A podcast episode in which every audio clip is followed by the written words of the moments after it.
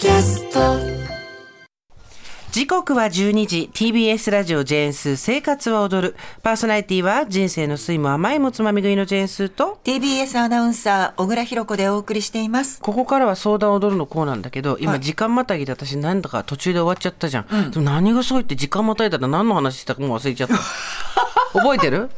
なんだっけ？筋力アップの話。そうそう。でそれで日によるって話。日によるってそうそう。日によってさって言った後何やるかもう完全に忘れた。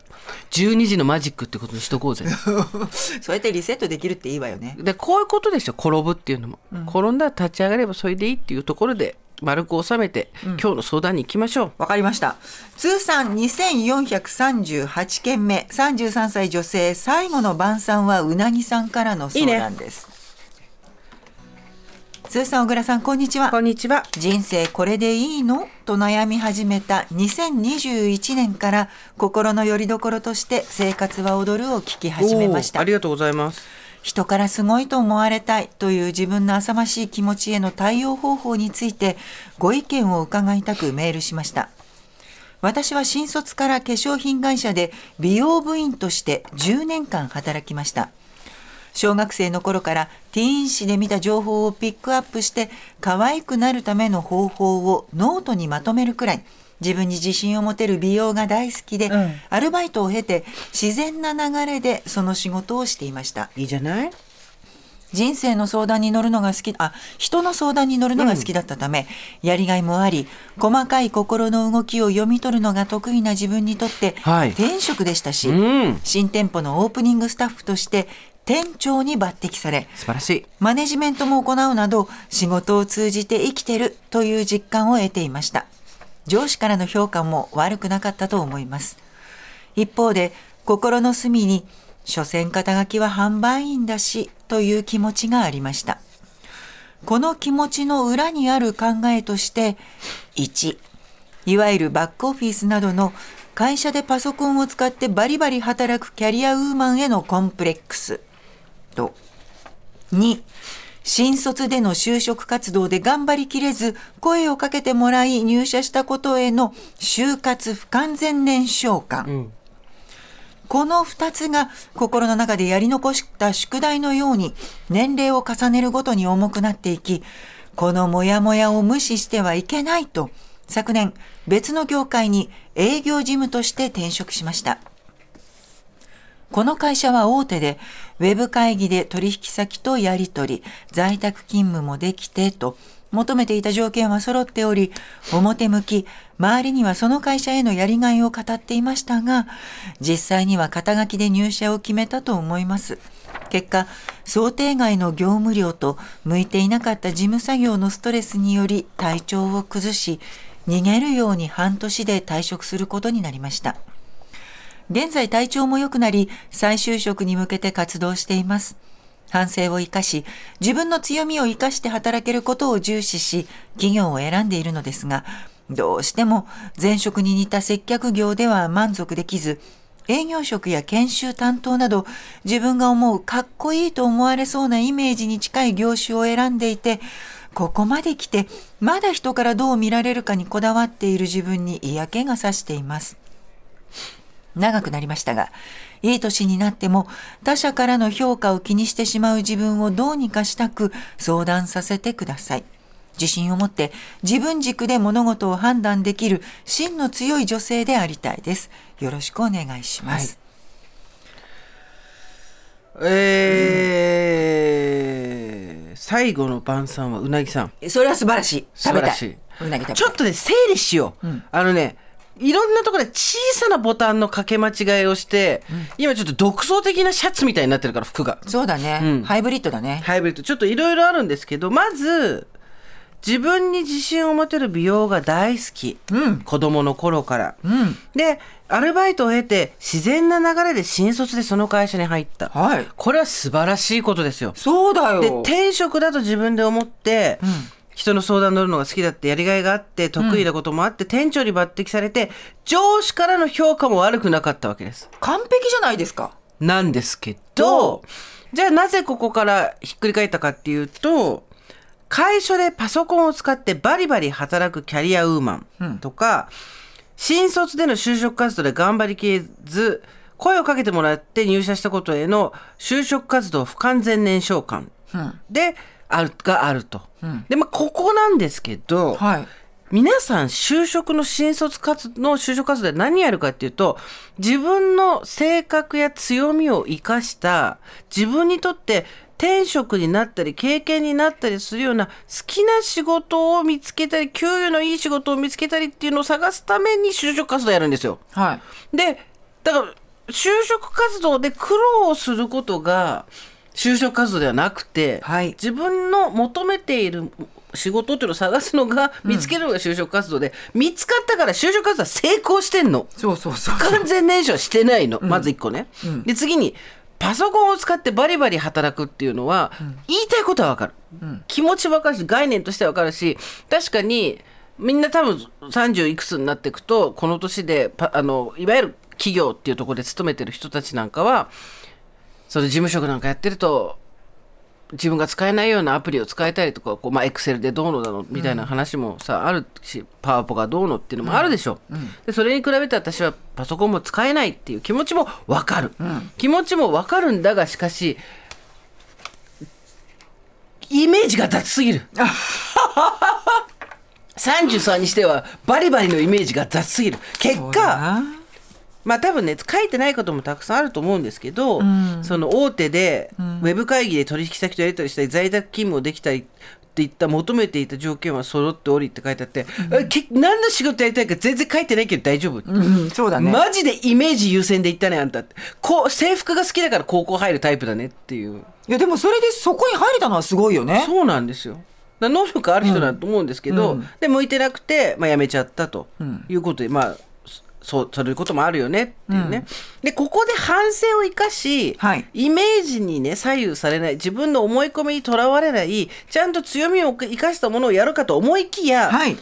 自分がいいかっこいいと思われそうなイメージみたいなのま で言ってねで雑なんだよまずそのイメージが、まずそのイメージが雑なので。かっこいいと思われそうもしかっこいいと思われそうっていうことであったらもうちょっとそのイメージを具体的にした方がいいのとあと、その先にいい年になっても他者からの評価を気にしてしまう自分ってあるんですけど、あなたが一番気にしてる評価は自分自身です。自分が接客を下に見てる、自分が接客業を下に見ていて事務職とかいわゆるオフィスの中で仕事をしてる人を勝手に上に上げて見てて、そこに自分が行かないと周りから認められないと思ってるけどすでに店長に抜擢された経歴が30代の前半とかにあるんであればあの他者から認められてます。うん。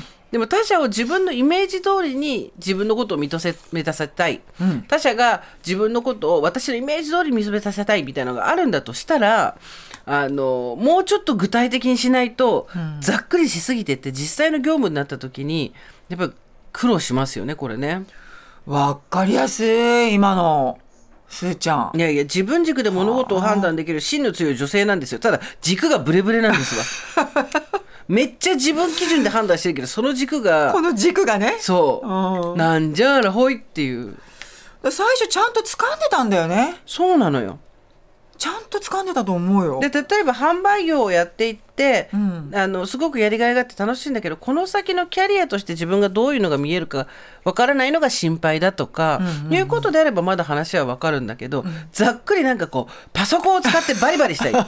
でもね気持ちはわかる。あの、なんだろうあるんですよやっぱ販販売業とかをしてるしてた人だったりとかパソコンを使った仕事をしてない人っていうのはパソコンでやる業務っていうことに対してのコンプレックスがものすごくあるとか、そこに対しての気遅れするところがすごくあるっていうのはあるあるあるんですよ。うんだから分かるんだけどでもえっ、とまあだったら2つを掛け合わせてよせめて。えっと、掛け合わせるとなると、この美容系の販売員と、その、かっこいいっていうこと？バリバリやる。例えばいろいろ方向性として10年やってた新卒美容部員だったわけでしょ、はい。でもしかしたら、えっと美容学校とかには行ってないかもしれないけれども過去にこういう、えー経歴を持って美容部員やってました。でどことどこと行って店長もやりました。新店舗の立ち上げもやりました、部下というか後輩もこれぐらいいました。売上これぐらい上げました。なんとかの賞取りましたとかあるでしょ自分で10年あったら、でそれまとめて例えばもっとメイクアップアーティストとしての活躍が見込まれる見期待されるようなえー外資系の化粧品ブランド例えば、えーマックとかああいうところに行って美容部員さんとメイクアップアーティストっていうところのハイブリッドで名を上げていくとか、かっこいいじゃん。確かに。それはバリバリ。まあ、その人のそうそれぞれの人それぞれだけど、人からかっこいいと思われたいんだとしたらそういうのも一個あるしもしくはどうしてもバックオフィスで働きたい。バックオフィスじゃないな、えっとだバックオフィスとまたあれと営業事務とちょっと微妙なところなんですけど、バックオフィスっていうかその会社で？会社で机に座って働きたいって言うんだったら言うんだったらその10年の経歴を生かして大手は無理かもしれないけど少し小さい中堅どころとかの化粧品会社に企画で入るとか。あ企画ね。そう。ああ企画営業で入るとかっていうことはできると思うんですよ。でその2つの世界を合わせるっていうことはできるので、次の方向性としてはそっちに同じことをもう一回一からやるのは嫌だっていうことであれば、まあ最初一回美容部員やった方がいいかもしれないけどね、うん。あのなるほど、ね、感覚を取り戻すためにみたいなことで。で正直完全に業種でもう一回最初からになると、転職すごい難しいと思うんですよ。今そ33そんなに簡単簡単ではないと思うんで、ちゃんと過去の経歴が形になるようなところにした方がいいと思います。今ちっちゃい化粧品会社いっぱいあるから、うんね SNS もこれだけ発達してるからそう。うまくツールとして使って。そうそう。例えばそれこそあの私この番組にも来ていただいたあのあの美容家のマミ様、はい。マミ様はもともと大手の外資系の化粧品会社の美容部員だったんですよずっと。瀬戸真美さん。そう瀬戸まみさん。まみ様で検索すると出てきますけどでそこから学校で教えるようになったり自分で発信するようになったり美容雑誌とタッグを組んだりとか、あじゃあもう自分で道をこう切り開いていった方なんですね。なのでかっこいい感じになって自分の経歴を出していきたいんです。肩書きの販売員が嫌っていうのはき自分自身の中での差別心だからね。ね。それはちょっと自覚した方がいいと思うけど。でそこを発展させたいんだとしたら、例えば自分がそうやってノートを書いたりするのが好きだったらじゃあまあ超激戦区だけど美容家として例えばインスタを始める、えーとかあの TikTok をやるとかってとこでフォロワーを増やしていったりとか。いやでも本当そういうニーズはたくさんあると思う。私も今さっきすーちゃんにファンデーション突っ込まれたばっかりだけど、わかんないんだもん。そうなんだよね。今いろんなのがあるから、でいろんなのを試して使ってレビューをやってみるでもいいし、あとはその販売員ならではのおすすめもあるだろうし。っていうところから今度どこかの化粧品会社の教育の方に入れるかもしれない。そうこれあのご自身のメールの中でも、ん。営業職や研修担当など自分が思うかっこいいと思われそうなイメージ、全然わかんないんだけどねそれが正直ね。なぜ急にここで研修担当が出てくるのか誰かロールモデルがいるのかね。中が見えないからなんじゃない？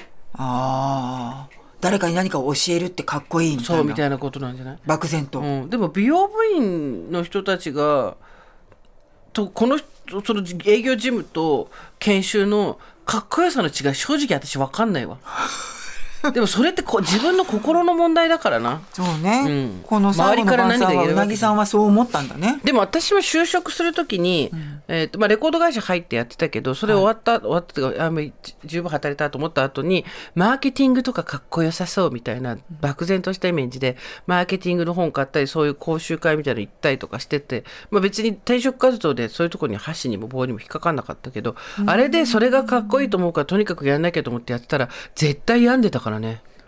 ああ、でもスーちゃんそういう時期があったのね。そうなんかやってみたいな。でも私の場合ね良くも悪くも集中力がないの。あとね執着がないの。だからすぐね気が付いたらね手離れちゃってんの。よく言うよね、飽きちゃう飽きちゃう。そう。飽きたらすぐいなくなるぞ。いややめてよ。やめてよ。9階からいなくならないでよ。わからんぞ。いてよ。だからなんつうの。でね他者からの評価を気にしてしまう自分って書いてあるんだけどここは本当耳かっぽじってよく聞いてほしいんですけどはいあなたが気にしてるのは他者からの評価じゃなくて、自分の中にある世間の物差し、自分の中にある世間の物差しはこうだっていう思い込み、それで自分を測って足りないだの、多いだのって言ってんですよ。でそれ世間の目じゃないんです。世間の目をけ勝手に内在化させた自分の物差しですから、それ。で、それに苦しめられてるとずーっと一緒そうなので、そうだね。なんで目つぶってんの？いや我がこととしてそうだなと思って気をつけようと。そう。なので、そこは本当に気をつけた方がいいですよ。でそのバリバリ働くキャリアウーマンっていうののバリエーションは今本当に増えてますから、そうね、うん。そう。でそれこそなんだろう。なんでそのし私はこの仕事がかっこいいと思ってこの仕事はかっこいいと思わないのかっていうのを世の中の仕事を一回全部今の準備期間中にやってみてるよ。パン屋さんはどうなのかとかコックさんはどうなのかとか、あとじゃあタレントはどうなのかインフルエンサーはどうなのかアナウンサーはどうなのかかっこいいかっこ悪いを分けてった時に自分の中のミーハードとか偏見とか絶対出てくるからそれで。そうだね。でそこが仕事の内容っていうとこじゃないところに自分がとらわれてるのが分かったらそこからまたね、うん。考え方を変えればいいと思うけど多分ね良くも悪くもこれ幸運の中にあるアンラッキーみたいなもんだと思うんですけどラッキーの中にあるアンラッキーだと思うんですけど、一発で当たり引き当てちゃったんだよね。一番最初にね。そう。うん、一発で当たり引き当てちゃうと本当はどうだったんだろうとかね。ってなっちゃうんだよね。うん。うん。そう自分の中を探り出しちゃうでもこれに近いもので10年でその美容部員として嫌なことがあったみたいなこと書いてないじゃないですか、あったとは思うけど少なくとも書き記すほどのことじゃことはなかったんだとしたら10年働いてそれめっちゃいいから、最高の仕事だから。そうだよね、うん、でそれを発展させて最終的には自分のメイクブランドを持つみたいなことをテーマにしてもいいし自分のあのこうやって綺麗になるみたいな本を出版するっていうのを夢に持ってもいいし。いいねブランド名ウナとかさ。だうなぎ関係ないじゃん。最後のラストウナって。うなラストウナ。ラストウナ。そうそうラストウナ。そうとかあと例えばじゃあ休みの間にちょっとお金貯めて韓国に行って向こうの化粧品が今流行ってるからどんなものがあるのか見てきたりとか、でインスタを始めてみてもいいしそのティーン誌で見た情報をピックアップして可愛くなるための方法をノートにまとめてたぐらいっていうのはこういうのは他の人なかなかやってみてくださいって言ってもできない。自発的にできることなので、ここ生かした方がいいと思うよ。うん。で人からすごいと思われたいんだとしたらそっち生かしてやった方がすごいと思われると思うよ。うん。だって読んだだけですごいと思ったもん、うん、だハイパー美容部員、はい。えー、とインフルエンサーっていう言葉がに抵抗があるとしたらその美容の情報を発信する人。あとは、えーどうしてもサラリーマンがやりたいっていうんだったら、えー企画、化粧品の企画。小さい会社たくさんあるから大丈夫。とか、えー自分自身で学校の先生専門学校の先生とかやるとかね、うんありますよ。あの慣れない仕事を一からやって自分はダメだってならないでくださいね。そうそうできることをやればいいよ。そう。うん。でしょ、なのであのそんなにあれよ？心配しないで大丈夫だからね、33歳。私35の時実家の仕事始めても本当にどうあやっべえと思ったから、ね、あそれが35歳？35うん。や週末のラジオはおいくつから？あーはわかんない。忘れちゃったでも35の時はまあでもその時に35で実家の仕事を手伝うまあ手伝いってほぼ自分でやってたんだけど、でやって手取り13万って言われて、えーって言ったんだけど、その13万もそのうち出てこなくて自分から出す、自分の貯金から13万の給料を自分に払うっていう、なんだこれはってなってたんだけど、でもその時暇だったから書き物とかして、で、ジェーンスーになってったっていうのもあるから、うーん。会えてよかった。そうね。暇でよかったよ、あの時。だからこう今の時間はいろいろチャンスだよ考える。そうだね。うん。うん。だから元気出して大丈夫よ。う。なぎ食べて頑張ろう。うなぎ食べよう。